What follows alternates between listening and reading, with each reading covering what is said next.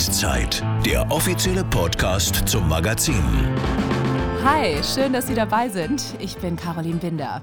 In unserem Podcast, da geht es ums Jagen und alles, was zur Jagd dazugehört. Und am schönsten ist es doch, wenn wir vor unseren Tellern sitzen und unser selbst erlegtes Wild dann auch wirklich essen können. Einer, der das ganz besonders gut kann, ist Gabriel Arendt aus München. Er war schon Teilnehmer bei der Fernsehshow The Taste. Er gibt Kochworkshops, hat Kochbücher geschrieben. Und auch wenn man sein Instagram-Profil ansieht, da läuft einem gleich das Wasser im Mund zusammen. Herzlich willkommen, schön, dass du da bist, Gabriel. Hallo Caro, grüß dich, schön, dass ich da sein kann. Ja, freue mich auch. Du Gabriel, bei uns gibt es zum Einstieg so eine äh, kleine Startrubrik, sag ich mal, so eine Art verbale Vorspeise, kann man sagen. Bist du bereit? Mhm. Ansprechen, die Jagdzeit-Fragerunde. Abenteuer oder Sicherheit? Ganz klar Abenteuer. Warum? Abenteuer prägen mich mein ganzes Leben lang, seitdem ich denken kann. Und ja, Sicherheit ist natürlich auch wichtig, aber ich denke, dass das Leben A zu kurz ist, um sich nur in Sicherheit zu wägen und B ist das eigene Leben oder das eigentliche Leben eh viel Abenteuer. Ne? Und das Kochen ist Abenteuer, die Jagd ist Abenteuer, die Welt ist Abenteuer, die Reisen sind Abenteuer. Und das ist meins. Ne? Flinte oder Büchse?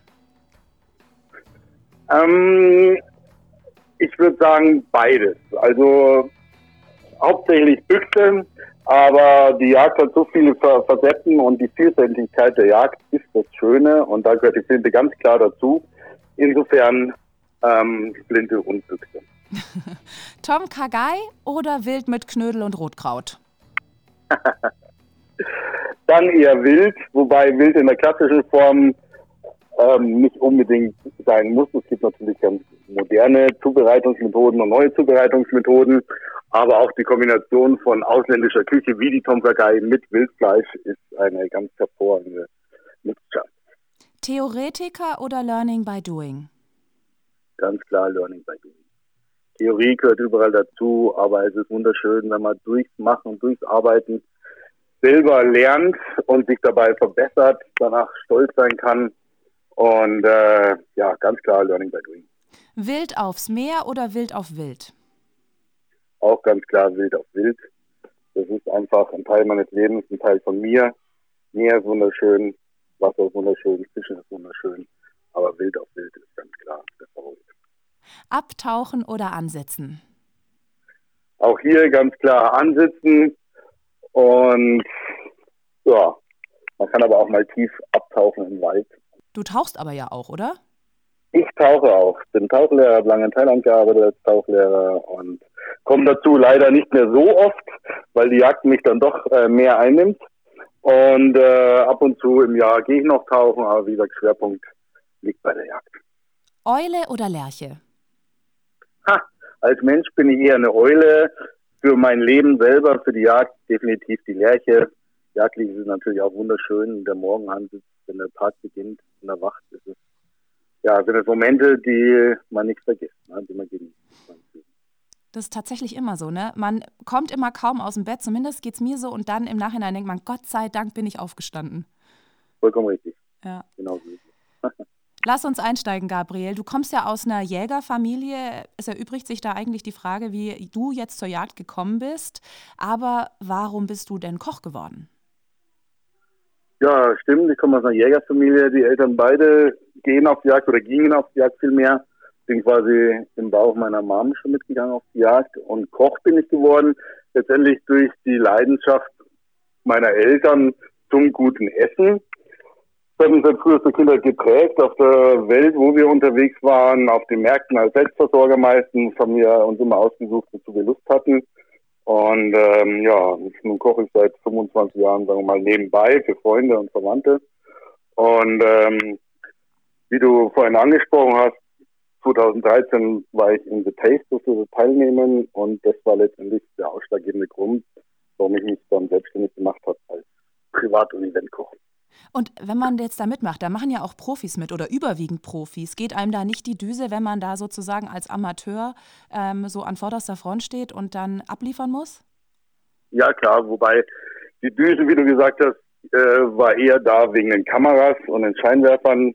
weil das Kochen ist in mir so drin und es ist eine so große Freude und auch eine Passion, dass ich mir da keinen Kopf gemacht habe. Ne? Wie ist denn das? Es ist ja bei fast allen Leuten oder Familien so, dass sich jeden Tag meistens die Frau überlegen muss, was es heute zu essen gibt. Und man hat da irgendwie, ja, so Regulars, die gibt es immer wieder. Aber wie machst du das? Auf, wie kommst du auf diese Ideen? Weil ich meine, mir fällt immer nichts ein, was ich kochen soll und dir fallen die tollsten Sachen ein. Woher nimmst du da deine Inspiration? Zum einen sind viele Erfahrungen natürlich in den ganzen Jahren äh, zusammengekommen ähm, von den ganzen Reisen. Mittlerweile kann man auch die, die Gerichte oder Gewürze und alles kombinieren. Und in den Jahren sammeln sich, es klingt immer ein bisschen, ein bisschen äh, lustig, aber es sammeln sich wirklich wie ein, kannst du dir vorstellen, wie ein großer Setzkasten oder ein Lexikon von Geschmäckern im Kopf.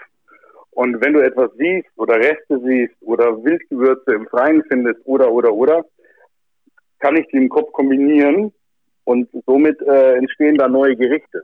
Oder ich weiß, das passt gut zu dem und das würde gut zu dem passen, das weniger.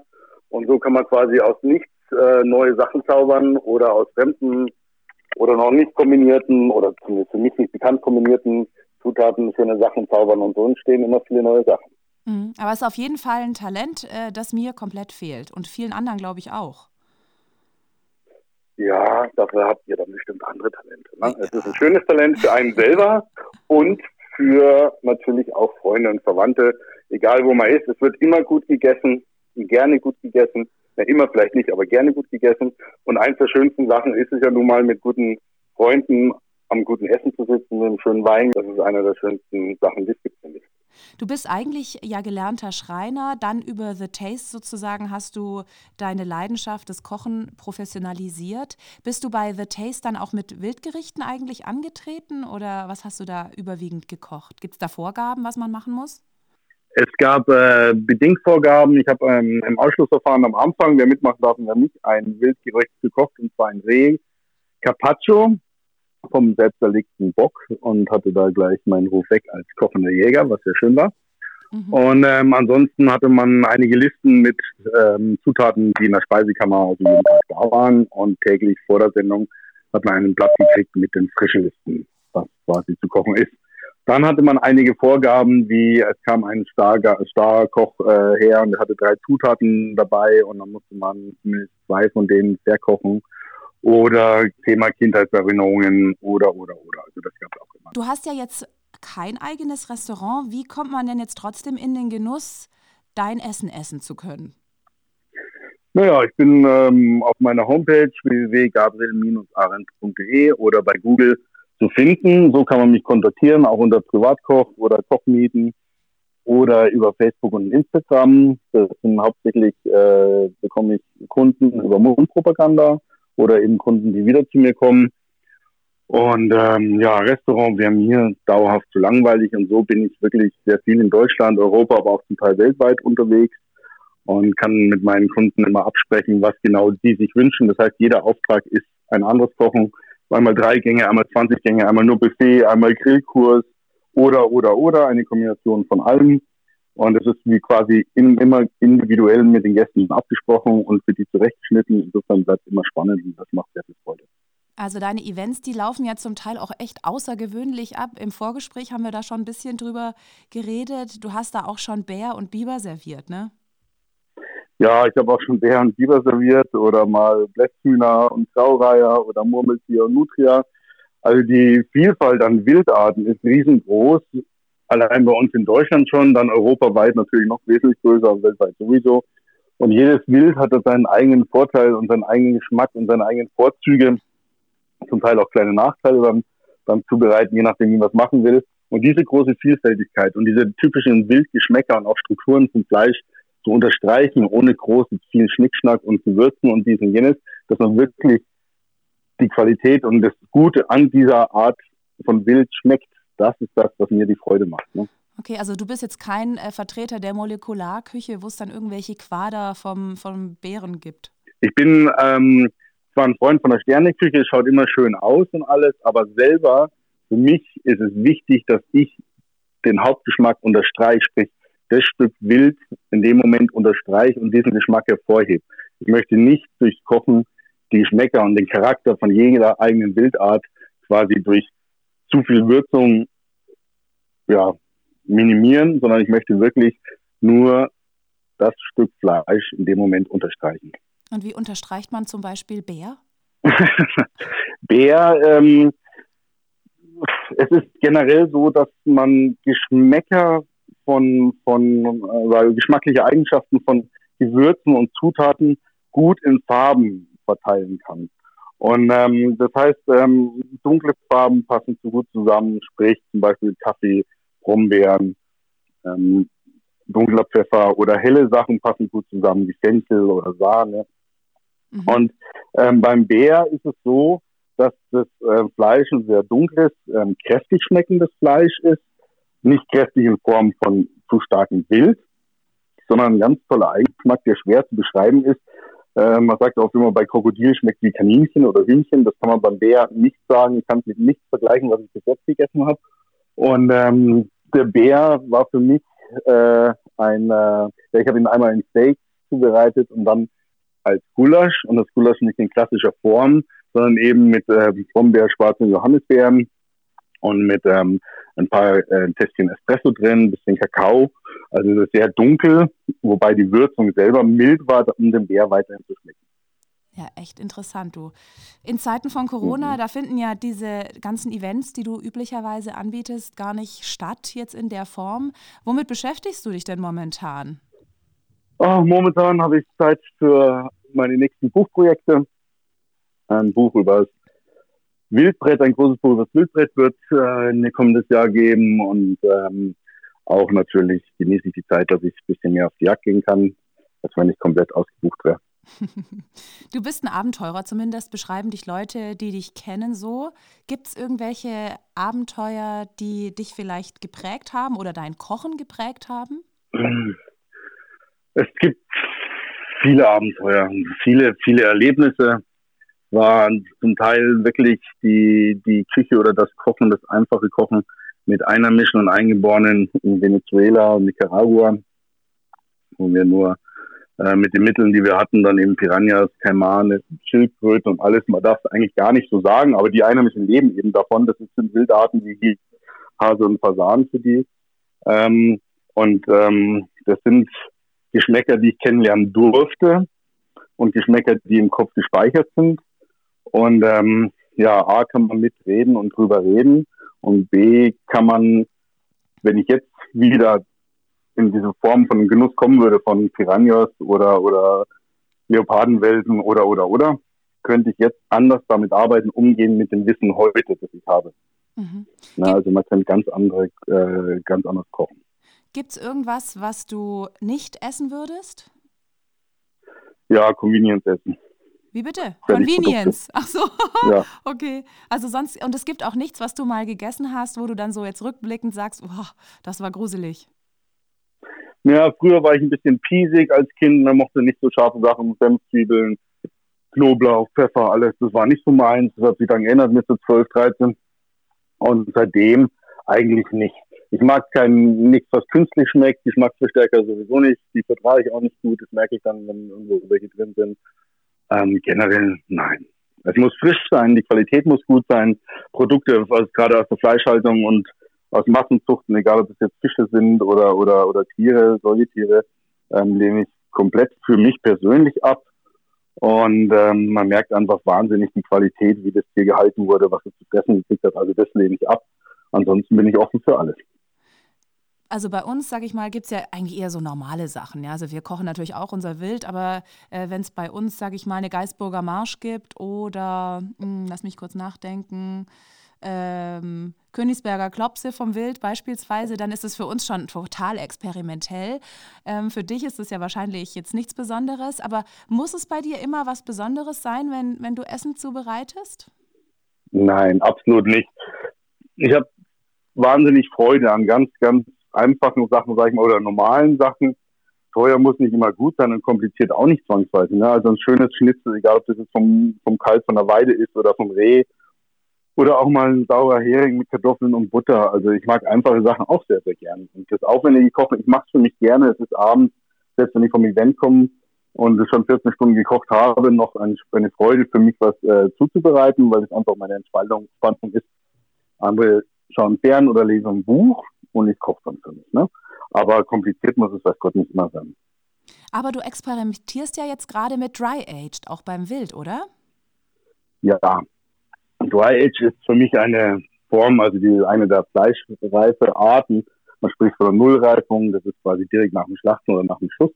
Innerhalb der nächsten zwölf Stunden dann das Wet Aging, das ist eigentlich, was jeder kennt, wenn es vakuumiert ist, das Fleisch und in dem Vakuumbeutel reift oder dem Dry Aging, da wird dem Fleisch einfach die Feuchtigkeit entzogen und dadurch intensiviert, intensiviert sich der Geschmack. Und wenn es sehr mager ist, wie die meisten Wildarten, ist es relativ schwierig, sag ich mal. Und mir ist es auch nicht großartig bekannt, dass viel mit Wild da experimentiert wird und wurde. Und äh, da versuche ich mich gerade dran und habe schon ein paar wirklich gute Stücke, ja, sag ich mal, wie sagt man dazu, entworfen oder sowas, also zumindest rausgekriegt aus meinem, aus meiner Probe. Man muss ein bisschen anders damit äh, umgehen und es anders handeln, als wenn man jetzt ähm, Rind Dry Age aber ja, Warum? Warum? Was muss das ist auch ein Thema für, für mein neues Buch oder in meinem neuen Buch. Ähm, ja, weil Wildbrett einfach mager ist. Das heißt, ich muss einen Fettmantel außenrum machen, damit es nicht trocknet, damit langsam die Feuchtigkeit rausgeht. Durch den Fettmantel geht auch die Feuchtigkeit raus, aber eben langsamer. Und ja, einen Rinderrücken kann ich mir einfach so in Dreieck hängen. Es ist ja auch eine Kooperation geplant und zwar mit der Jagdzeit. Im Herbst soll es losgehen. Du warst dafür in Sri Lanka. Ähm, auf was dürfen wir uns da freuen? Ja, Sri Lanka war schön und auf die Kooperation mit der Jagd freue ich mich sehr. Ähm, Sri Lanka war letztendlich ein Abenteuer mit Gästen, wo wir angeboten haben, Freund René und ich, dass wir mit den Gästen gemeinsam Fische fangen, Krabben fangen, dies und jenes machen und danach das zubereiten in Form von einem Kochkurs.